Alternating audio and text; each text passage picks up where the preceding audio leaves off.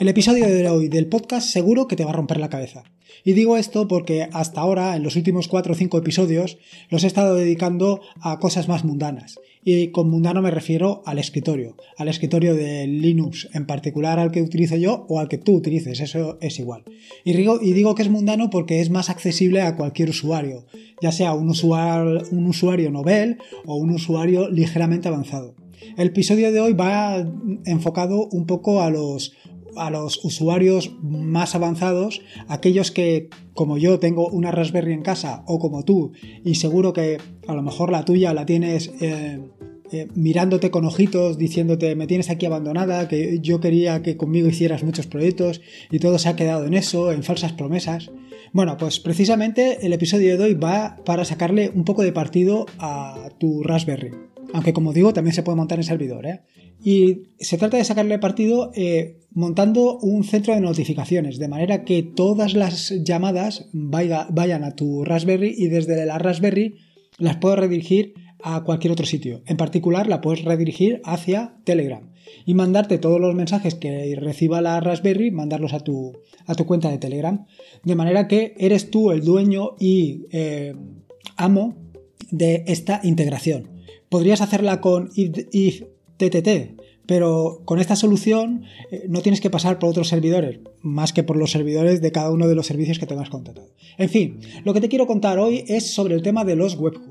Es posible que no hayas oído nunca hablar de los webhooks o que si has hecho alguno de los tutoriales acerca de Telegram ya sepas de qué vaya, de qué va esto de los, de los webhooks. Pero hoy voy a entrar y te voy a contar qué posibilidades tienes de utilizar webhooks, cómo utilizarlos y hasta dónde puedes llegar con ellos. Bueno, hasta donde yo creo que es algo muy pretencioso para contarlo en un podcast, pero esa es la idea.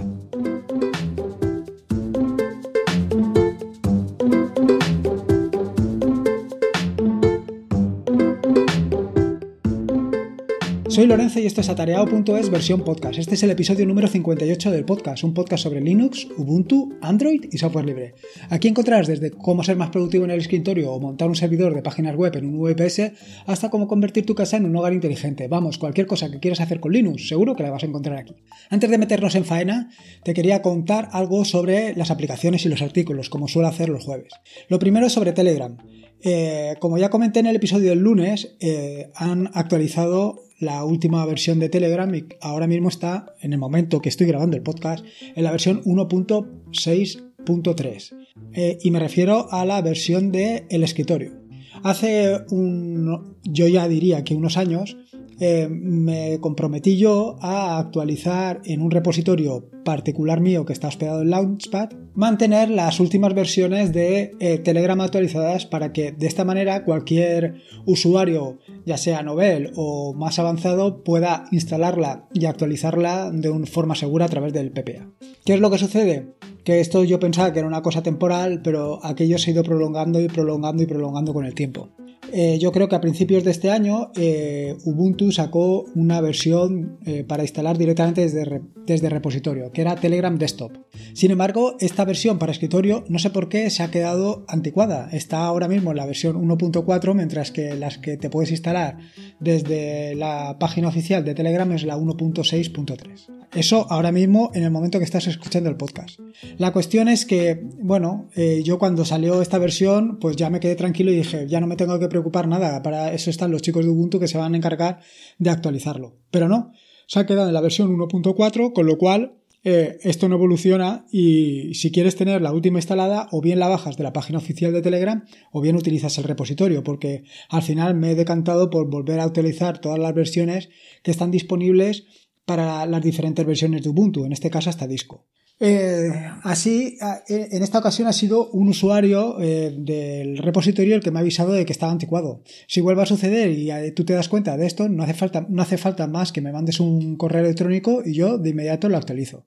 Bueno, de inmediato, en un día o dos días, el tiempo que me lleve eh, mm, conectarme y estas cosillas. Y por otro lado, de nuevo recordarte que los chicos de Nome se han puesto las pilas y han empezado a actualizar todas las extensiones pendientes, entre las cuales estaban la de particiones, donde te muestra el estado de ocupación de tus diferentes particiones mediante un, eh, indicador en la zona de indicadores y luego la segunda que es un menú de extensiones de Chromium Chrome que lo que te permite simplemente es mostrarte, eh, mostrarte todas las aplicaciones que tienes instaladas de Chromium Chrome para que las puedas lanzar desde allí y no tengas que ir a otro sitio.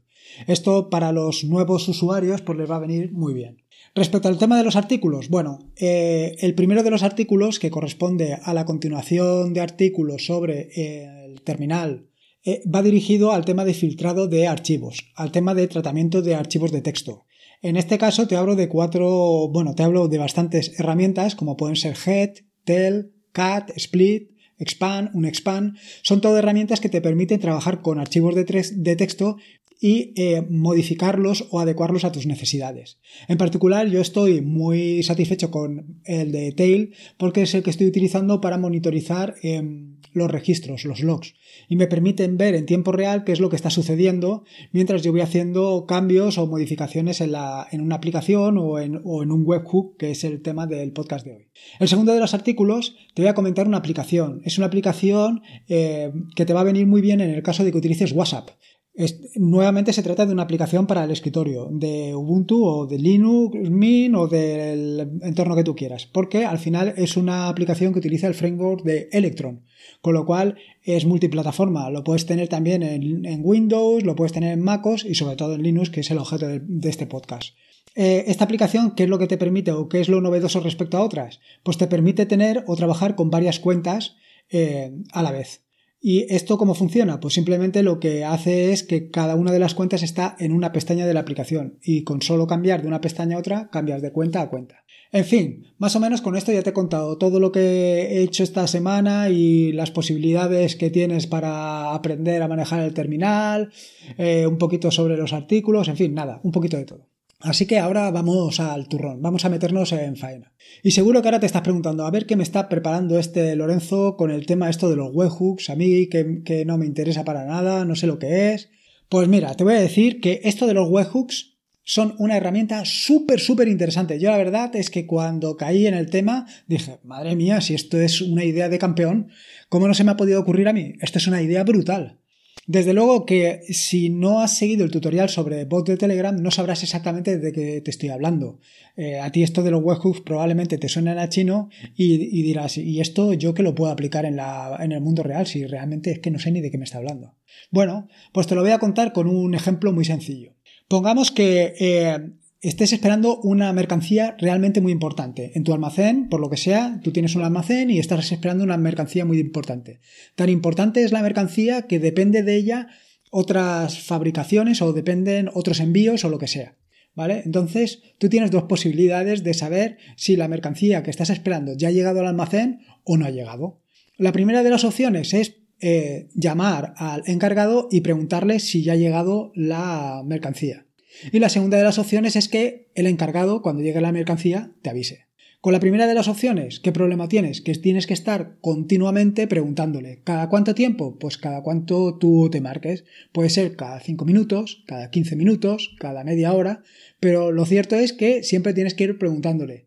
¿Cuánto tiempo? Eh, el problema que vas a tener es que eh, eh, la mercancía puede llegar justo cuando la acabas de llamar, con lo cual pasará media hora, si ese es el tiempo que tienes entre llamadas, hasta que tú te enteres de que ha llegado la mercancía. La otra opción que te he comentado es la posibilidad de que el encargado directamente te llame. Es decir, cuando él vea que la mercancía ha llegado, directamente te llama y ya está. ¿Que llegan varios paquetes? Pues cada vez que llegue un paquete te avisa.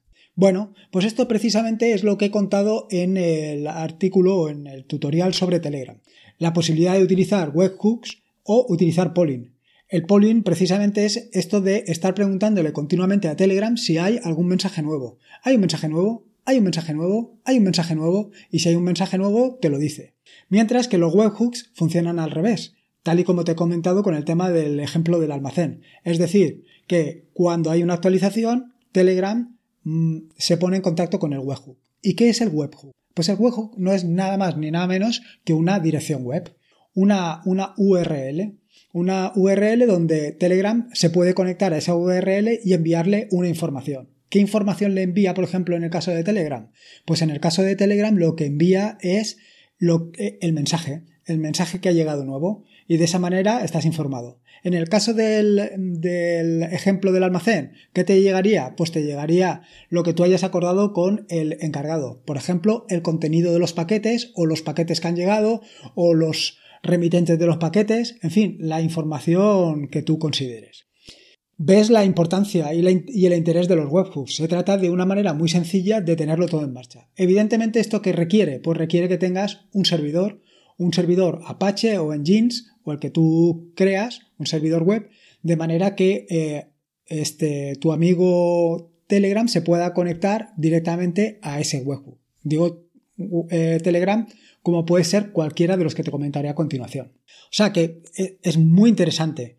Muy interesante sobre todo si ya tienes ese servidor. Por ejemplo, ponte que tienes una página web hospedada en cualquier otro sitio, que puede ser en tu Raspberry o puede ser en o puede ser perfectamente en un servidor, en un VPS, ¿vale? Sea lo que sea, o sea como lo sea, ya la tienes en un servidor.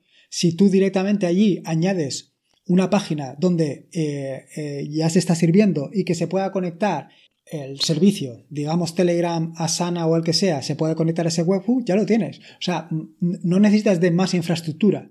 Pero si por lo que sea no tienes una página web, pero sí que te interesa esto de tener un, un webhook, pues es tan sencillo como te lo montes en una Raspberry. Si lo tienes en la Raspberry, ya te conté hace poco que una Raspberry al año son apenas 3 o 4 euros. Con lo cual, con 3 o 4 euros, ¿qué más te da? Si es que lo tienes resuelto. Eh, puedes estar continuamente monitorizando lo que tú quieras. Puedes estar monitorizando desde un grupo en Telegram hasta eh, documentos en GitLab. O sea, es que es algo realmente impresionante. Vale, ya sabes que Telegram eh, utiliza webhooks para manejarlo, pero ¿hay más servicios que utilicen webhooks? Sí, esto de los webhooks es impresionante. Como diría el gran Daniel Primo de la, del podcast Web Reactiva, Matascao, como me oiga verás. Eh, aquí tenemos lo que, lo que él llamaría una lista aguesómica. Lo he acentuado y todo cuando lo leas en, el, en, el, en, las notas del podcast. Bueno, pues Daniel Primo esto le llamaría una lista huesómica, porque se trata de una lista que está en GitHub con un listado extenso, pero extenso yo creo que había como unos 100 servicios donde te permiten conectar a eh, webhooks. O sea, son servicios que eh, cuando se produjera un evento en ese servicio te mandaría o se conectaría a tu webhook y mandaría la información que le hubieras pedido. ¿Qué servicios pueden ser? Bueno, pues por citarte algunos tienes Asana, Vox, Vox pero con B, no lo confundas con el partido político, aunque eso no sé si tendrán a lo mejor webhooks. Dropbox, Evernote, GitHub, GitLab, HipChat, IFTT, MailChimp, PagerDuty, PayPal, Strava, Stripe, Telegram, Trello, Uber, Wonderlist, Zapier, en fin, que como has visto, estos son unos de los pocos eh, que te menciono aquí, pero allí hay como un centenar de servicios, es espectacular. Y todos esos servicios se pueden conectar directamente a tu Raspberry en caso de que haya sucedido eh, un evento. Y efectivamente, ¿cómo es el procedimiento este de configuración de un webhook en un servicio? Mira, te cuento eh, un proyecto que llevo entre manos junto a otras personas que está hospedado en GitLab. Eh, esto al final lo estamos utilizando a modo de, tablero Kanban. Si no sabes lo que es un tablero Kanban, pues, y por simplificar te digo, se trata de un tablero donde está mm, ordenado por columnas, ¿no? Digamos que las columnas serían para hacer, otra columna sería haciéndose y la última columna hecho. En esas columnas tú pondrías post-it, un post-it que sería, por ejemplo, eh, la tarea de pintar las paredes de tu casa y lo pondrías en la columna de para hacer. Cuando hayas pintado las columnas o cuando estés pintando las columnas, las habitaciones de tu casa, eh, lo pasarías a haciéndose y cuando hayas terminado lo pasarías a hecho.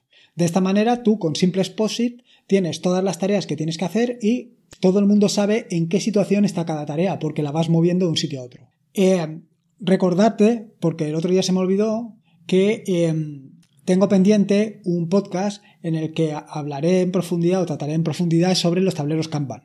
Pero bueno, esto eh, es para que tengas una idea de cómo funciona todo esto de los tableros y tal. Y ahora es, ¿cómo se integra esto de los webhooks con el tablero Kanban? Si es que no paras de liarme, hombre, Lorenzo, que todo estás aquí contándome venga cosas y...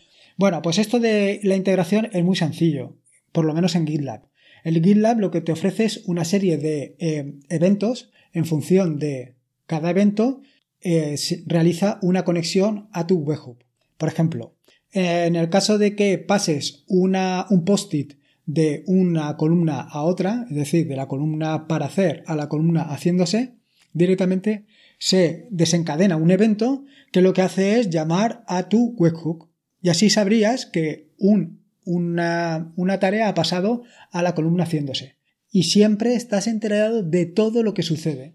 Con lo cual siempre estás al, al momento. Esto, que ahora lo ves claro y ves todas las ventajas que tienen, lo puedes extrapolar a cualquiera de todos los otros servicios que te he comentado hasta ahora.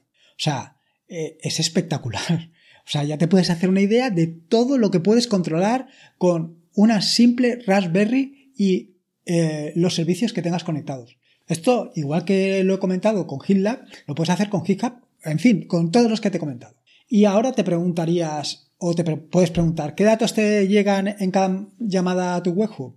Bueno, esto evidentemente va a depender de cada uno de los servicios eh, que te ofrezcan la conexión a tu webhook. Entonces, aquí tienes dos opciones. La primera de las opciones es mirar la documentación del proveedor del servicio. Como a muchos somos muy perezosos y omitimos esta operación, lo sencillo es que eh, todo lo que llegue a tu webhook lo registres en un log, en un registro, de manera que tú puedas ir viendo todas las conexiones y qué es lo que te llega.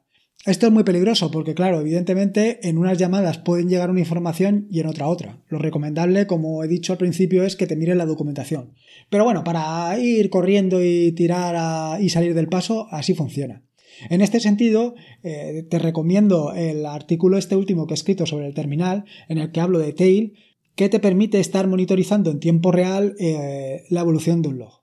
Y por otro lado, o por último, o penúltimo, ¿Qué es lo que necesitas para tener eh, todo esto en funcionamiento? Es decir, ¿qué infraestructura necesitas para tener un webhook? Más o menos ya te lo he ido contando anteriormente. Y a pesar de lo que diga Samuel del podcast Yo Virtualizador, un podcast asociado también a la red de sospechosos habituales y que te recomiendo que escuches encarecidamente el podcast de Yo Virtualizador, con, con una Raspberry puedes tener un webhook. Así de sencillo. ¿Que puedes hacer muchas más cosas? Sí, por supuesto eh, puedes almacenar en bases de datos, tal, no sé qué, no sé cuántos. Pero con una simple Raspberry ya lo tendrías resuelto. Con una Raspberry tendrías lo que he comentado casi al principio del podcast. Eh, un centro de notificaciones. Un punto donde te llegarían todas las notificaciones de los diferentes servicios y eh, podrías registrarlo como quisieras, en base de datos, en un log o como te dé la gana. Así, mm, vale, ya tengo la Raspberry. ¿Y qué más me hace falta? Bueno, pues necesitas montar un servidor un servidor que puede ser un Apache o un Nginx. Yo actualmente me estoy decantando por el Nginx y para esto tienes también un artículo en, la Raspberry, en el blog, referente a sobre cómo tener eh, eh, una infraestructura tanto LAM como LEM. Igualmente, eh, el siguiente, o sea, quiero decir, al final es que tú con lo que más, con el servidor que más a gusto te encuentres, pues lo montes, no, no tiene más allá. El siguiente problema es que al tener la Raspberry en casa, pues tienes el, problema de que normalmente la eh, IP es dinámica, con lo cual no te vas a poder conectar directamente a la Raspberry, porque cada vez va cambiando, ¿vale? Si no sabes el tema este de la IP dinámica, te recomiendo que leas el artículo del tutorial sobre cómo tener una nube en la, en la Raspberry, donde te hablo sobre el tema de cómo gestionar esto de la IP dinámica. Pero al final es bastante sencillo de hacer. Eh, simplemente se, se, trata de tener un servicio como dacdns.org, que es un servicio totalmente gratuito y que te permite eh, tener esto siempre monitorizado. Y ir cambiando la, la, Vaya, tú apuntarías a una, a una dirección y no tendrías el problema de apuntar a una IP que va a cambiar. Y por último, el último paso sería el cifrado de las comunicaciones, para lo cual yo te recomiendo que utilices Let's Encrypt y igualmente que he contado en el tema del tutorial sobre la Raspberry los primeros pasos, también hay uno sobre cómo cifrar las comunicaciones con tu Raspberry utilizando precisamente Let's Encrypt. En fin, que con todo esto ya tienes montado perdón, toda tu infraestructura. Lo siguiente sería el código. Vale, ya tienes el webhook, ya sabes cómo en cada uno de los servicios, eh, cuando se desencadena un evento, cómo llamo un webhook, vale, y qué eh, ¿Qué haces con ese webhook? Cuando te llamen, ¿cómo lo puedes tratar? Bueno, Eh, ahora ya es cuestión de meterse en código. Ya sé que si no te manejas con el código, esto es posible que te dé un poquito de repelús. Pero eh, voy a dejar dos ejemplos bastante sencillos para hacerlo con PHP. Probablemente te preguntarás, tú que siempre estás defendiendo el Python y no sé qué, no sé cuántos, ahora me vienes con PHP. Sí, ahora te cambio de tercio y me voy con PHP. Y no por nada, sino porque eh, con PHP montarlo es muy rápido y muy sencillo y no necesita prácticamente explicación y si no tienes eh, habilidades de programación, que deberías de tenerlas, es la manera más sencilla. De cualquier manera, en eh, las notas del podcast encontrarás dos opciones. Una, montarla con Python eh, y te digo que está referenciado a cómo crear tu propio bot en Telegram y te indico cómo hacerlo con Flash, Engines, Python, Webhooks, Telegram, en fin, te lo cuento todo. Y la siguiente es lo mismo pero con PHP. Pero ya te digo, yo básicamente lo que voy a hacer en las notas del, podcast es dejarte un pequeño código donde tú mismo vas a poder aprovechar eh, las llamadas al, al, webhook, porque se van a quedar registrados todos en un log. Vaya, todo bastante sencillo. A partir de ahí, si alguien propone de crear algo más complicado, estoy abierto a cualquier sugerencia. En fin, más o menos con esto te he dado una visión bastante general de qué son los webhooks, qué es lo que puedes hacer con ellos y la cantidad de servicios que tienes disponibles. En las notas del podcast que encontrarás en atareado.es están todos los enlaces que he mencionado a lo largo del mismo. Hay muchos enlaces porque he hecho referencia a muchas cosas tanto de la página web como de servicios externos, como puede ser la lista aguesómica, eh, siguiendo las palabras de Daniel Primo.